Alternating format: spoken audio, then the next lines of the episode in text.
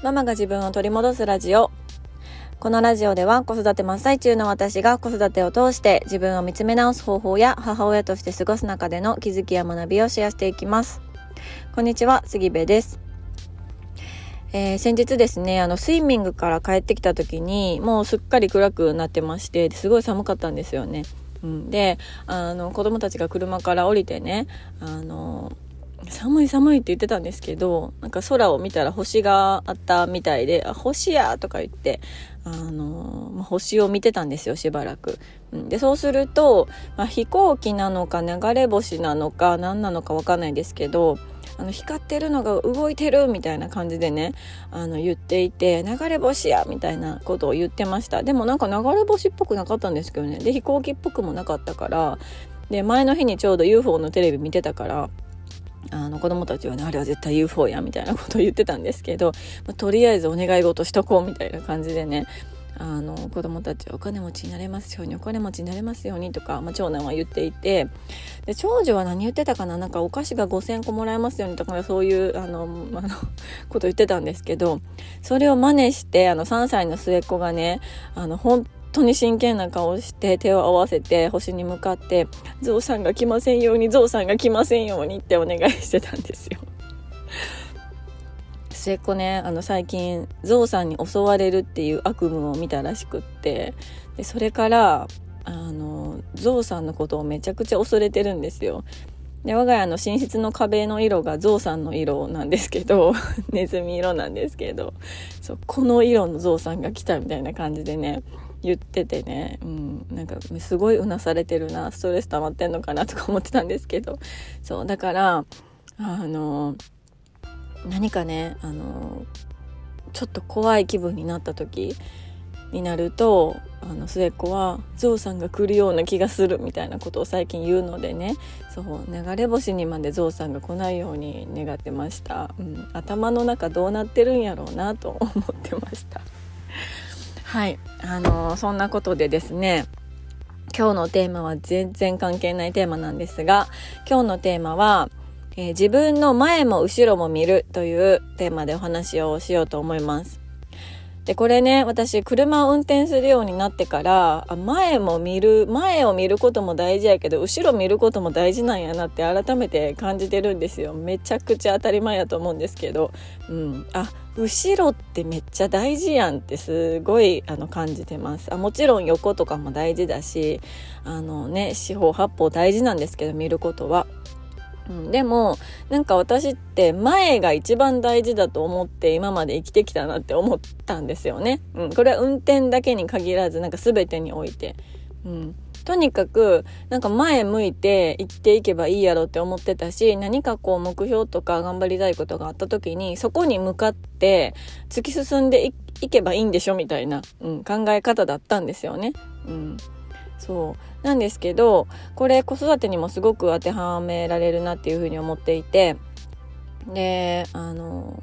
子供たちがね上のお兄ちゃんお姉ちゃんが幼稚園の時に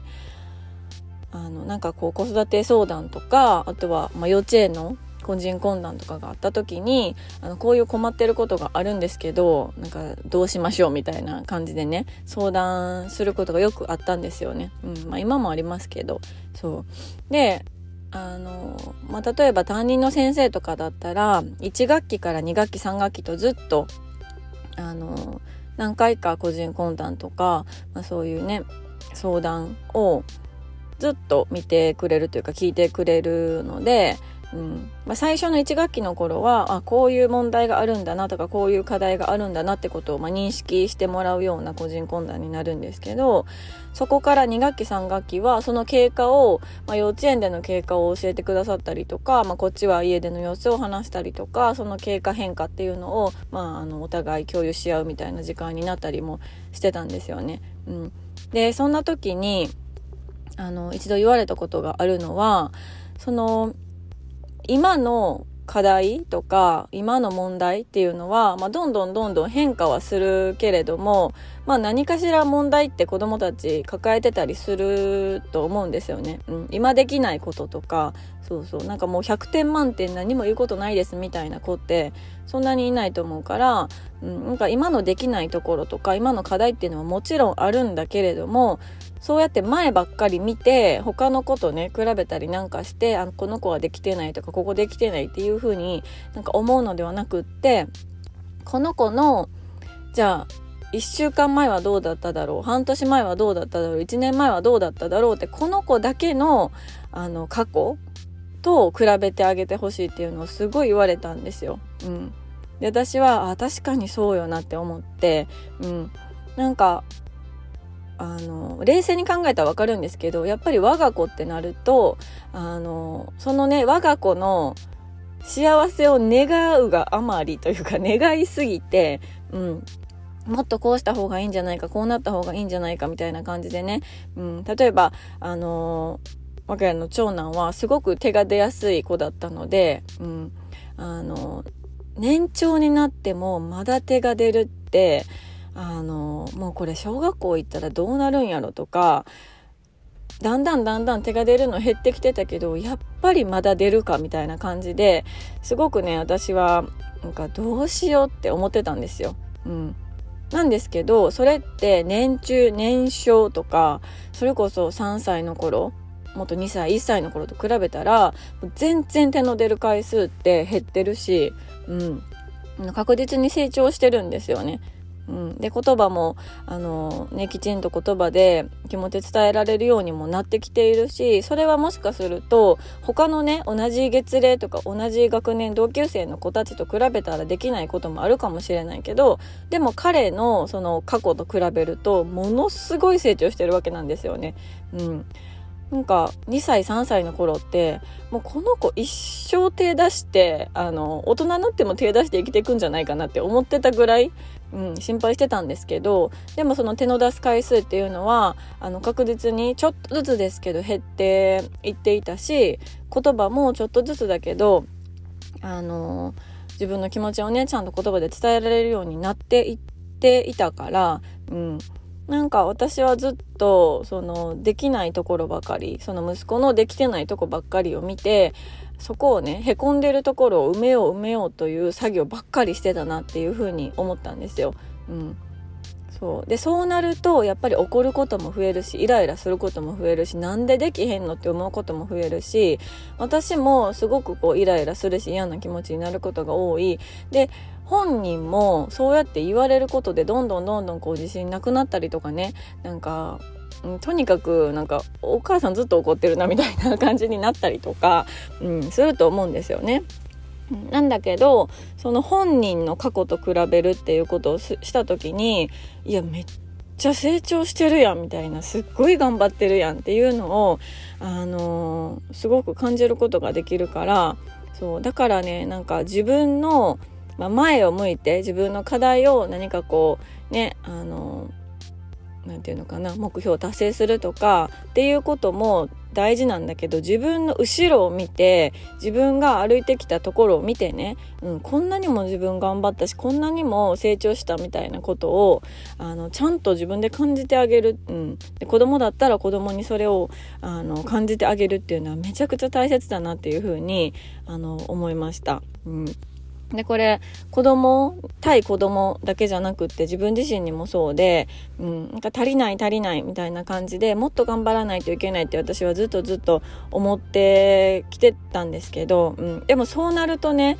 どこまで行っても足りないから、どこまで行っても満足しないんですよね、自分自身が。うん、こんなに頑張ってるのに足りないってどういうことやねんって私自分で自分のこと思ったあのことがあるんですけど、うん、でも、